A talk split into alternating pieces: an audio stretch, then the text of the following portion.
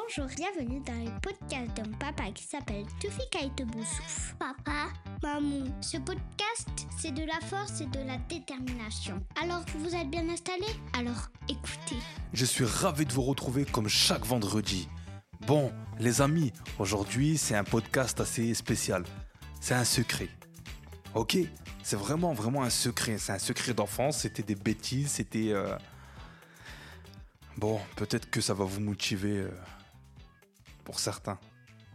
N'oubliez pas de vous abonner si c'est pas encore fait. C'est totalement gratuit. Et n'oubliez pas de partager. Dans ce podcast, on va explorer quelque chose qui touche le physique, le mental et les émotions. On va retourner dans le passé quand j'avais 10 ans, voire 11 ans. Je sais pas si vous connaissez cette fameuse technique. Ah J'ai oublié mon pain. Ah, je pense que vous êtes nombreux à connaître cette technique. À l'époque, avec mes potes d'enfance, on avait un lieu qu'on appelait le QG. C'était notre cabane, c'était dans un garage. Il se passait des trucs incroyables, c'était un univers, c'était notre capsule, notre capsule spatiale. Un jour, l'un de mes potes débarque avec un truc, c'était la club. Il débarque avec une club. On avait euh, 10 ans, 11 ans, c'était un truc de fou. Et en fait, mon pote y arrive avec cette fameuse cigarette qu'il a pris euh, dans le paquet de cigarettes de son frère, je pense, ou de son père, bref, j'en sais rien. Et euh, il nous ramène cette, euh, cette cigarette, il nous dit, bon les gars, maintenant si vous voulez faire partie de la bande, eh ben, il faut tirer une taf. On le regarde avec des yeux tout ronds, comment ça, on doit tirer une taf? Oui, on, chacun va tirer une taf et comme ça, on fait partie de la bande. Sans trop réfléchir, tout le monde s'est mis à tirer cette fameuse taf avec cette phrase Ah, J'ai oublié mon pain. Pourquoi j'ai oublié mon pain? Franchement, j'en sais rien du tout. Chacun y allait de sa propre pirouette pour aspirer cette fameuse fumée. On avait des allures de daron caché. Après, c'est devenu un rituel. Notre version rebelle vers l'âge adulte. Vous vous souvenez de votre entrée en sixième? Moi, elle était magique.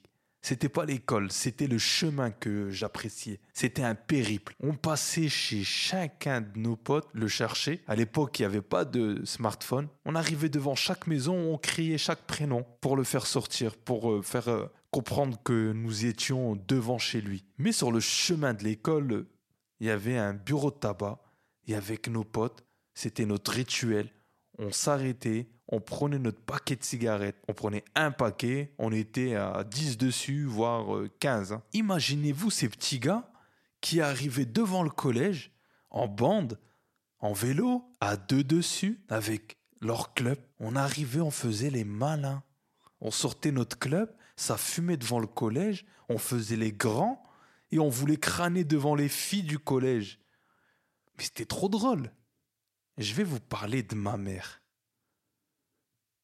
Je racontais des excuses incroyables à ma mère. Et n'importe quoi. Parce que nos paquets de cigarettes, on devait les cacher à tour de rôle. Je racontais des histoires à ma mère vraiment incroyables. Je racontais des histoires, c'était du n'importe quoi. Comme si qu'elle était idiote. Quand elle trouvait un paquet de cigarettes, elle me disait ça à qui? Je lui disais, tu sais, maman, c'est vraiment pas à moi euh, le paquet de cigarettes.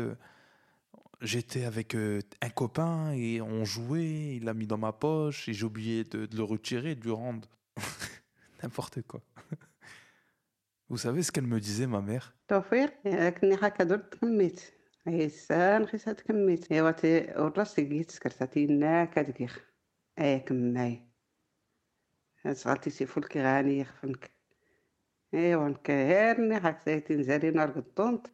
Bon, franchement, les amis, là, vous devez vraiment vous abonner. J'ai sollicité ma mère pour qu'elle me redise exactement la phrase qu'elle me disait quand j'étais jeune. La traduction, c'est Tofik, je t'ai dit de pas fumer. Je sais que tu fumes. Tu vas pas me la faire à l'envers. Je suis ta mère. T'as cru que c'est bon pour ta santé? Moi, je te le dis seulement. Je sens très très fort. Mais en réalité, sur moi, j'avais comme une espèce de pancarte lumineuse écrit je fume. Le moment où je me faisais le plus griller, c'était la période du ramadan. Tous à table, autour de cette belle table, bien garnie. Je buvais mon bol de soupe bouillant à une vitesse incroyable. Je mangeais à une vitesse, un truc de fou. Comme Taz dans le dessin animé, là, le petit personnage marron tout poilu. Je mangeais aussi vite que lui pour aller fumer ma petite cigarette juste après. Je me cachais derrière la maison, un vrai samouraï. Mais en réalité, nos parents, nos mères, nos pères savent tout. Les années passent, je vis sur la région parisienne. Pour le travail, j'avais mon logement, mon indépendance. Ma Peugeot 205 bleue, modèle génération, la grande classe à Paname. Cigarette au volant, musique à fond.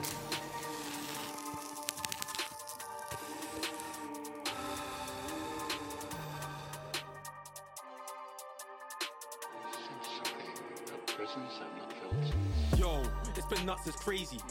My phone for flows, call the flows of flowing is contagious rabies. Dogs been biting lately, been rough and tough, I might go Swayze. Enough's enough, our man try play me. Spiral pen, them man can't slay me. I spit fire off top like Hades. Guaranteed to feel the flame, can't buy into heaven, can't build the gates. À 19 piges, vivre à Paname, c'était la grande classe internationale. C'était le summum. Ça fume dans la rue, je connais personne, plus de peur. Je me dis pas, ouais, je vais croiser mon père, je vais croiser mon frère, ma mère, mon oncle, ma tante, ou. Bref, ça y est, je suis grand, je suis indépendant. Voilà ce que je me dis dans ma tête à cette époque. J'arrive au travail, avec les collègues, ça sortait le paquet, ça partageait les, les cigarettes. Et un jour, premier problème de santé ou plutôt une alerte de santé. Mon cœur commence à dérailler complètement, à battre n'importe comment. J'ai cru que j'allais mourir. Direction les urgences. Mais après les examens, le cœur va bien. Le toubib me dit Monsieur, vous fumez beaucoup. Vous avez fait un surdosage de nicotine. Vous connaissez l'expression euh, Tu fumes comme un pompier Je fumais comme un pompier, un volcan. J'avais un rituel vraiment bizarre. Le soir, je préparais ma cigarette, je la posais sur ma table. Le matin, quand je me levais, c'était direction cigarette. Mais je perdais de la santé, du temps, de l'argent. Imagine. Que chaque action que tu fais dans ta journée,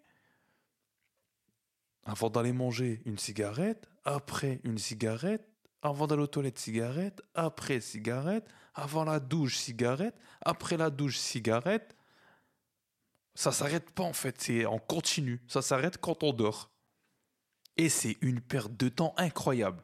Perte de temps, perte de santé et perte d'argent. Tu perds en moyenne une heure à détruire ta santé et à perdre du temps sur 365 jours.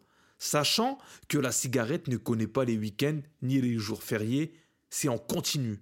Les 5 minutes comptent en moyenne 2 cigarettes si tu es en compagnie d'un autre fumeur. Bon, faisons quelques calculs. Je suis nul en maths, mais une heure par jour multiplié par 365 jours égale 365 heures. Si 5 minutes correspond en moyenne à 2 cigarettes, alors une heure équivaut à 24 cigarettes par jour sur l'année. Ça fait 8760 cigarettes. Et chaque cigarette coûte en moyenne 11 minutes de ta vie, selon les études. Donc, 8760 multiplié par 11 minutes égale 96 360 minutes. Si on convertit cela en jours, ça donne 67 jours.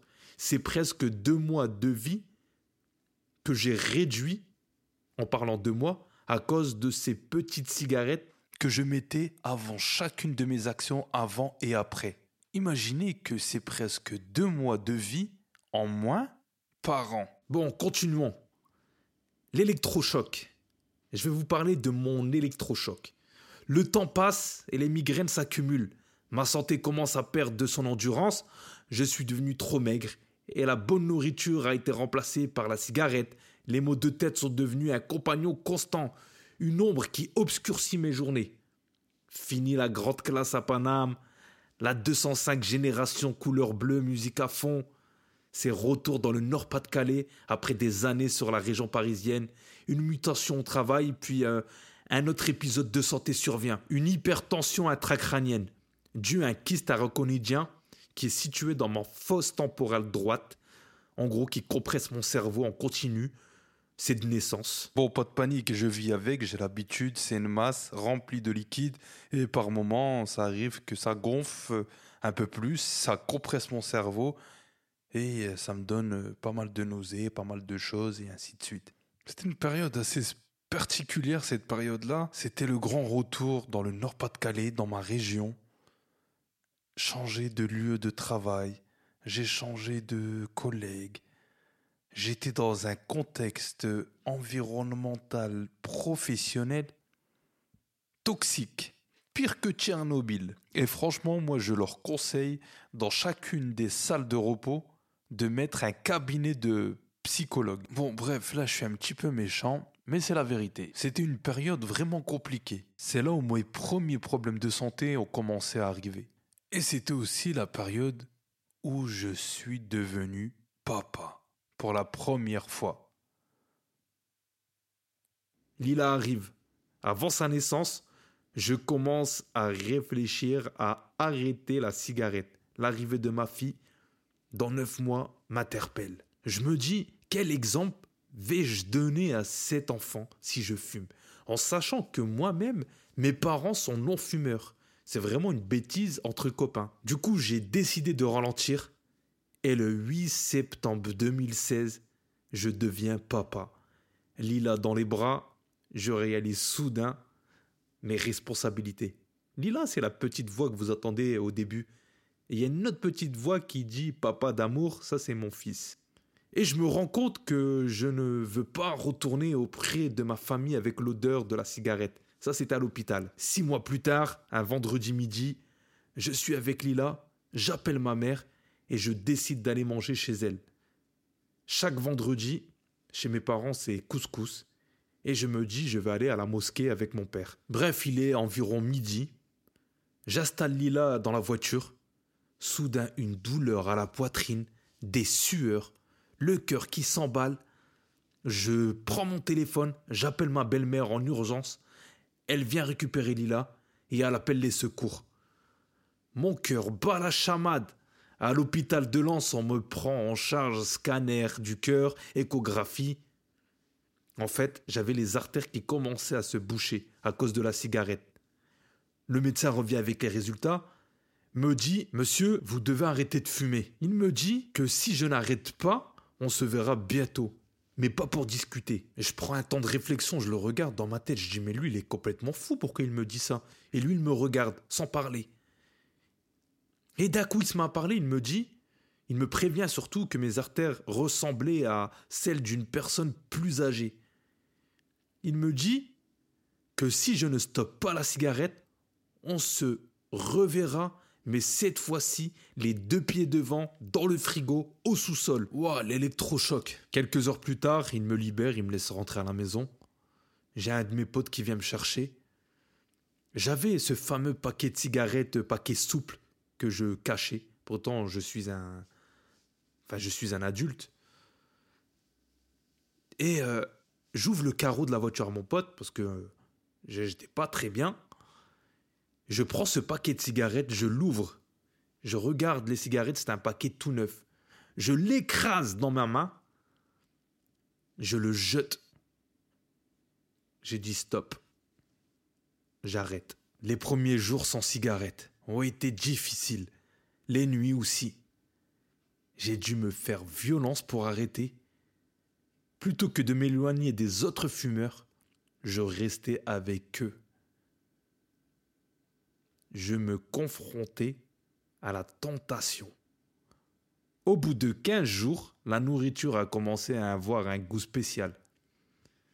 Les vraies saveurs sont réapparues et les odeurs sont devenues aussi puissantes que celles de ma mère, avec son odorat de malade. Je pouvais sentir la moindre odeur à des distances incroyables, une compétence que la cigarette m'avait volée. Mon visage s'est éclairci, mes doigts ne sentaient plus cette drôle d'odeur et ma voiture sentait bon. Fini l'odeur froide de la cigarette, j'ai retrouvé la vraie vie. J'étais fier et je le suis toujours. Aujourd'hui, nous sommes en novembre 2023, presque la fin de l'année. J'ai arrêté de fumer en 2015. Cela fait maintenant presque sept ans et quelques mois quasiment l'âge de Lila que j'ai tout stoppé.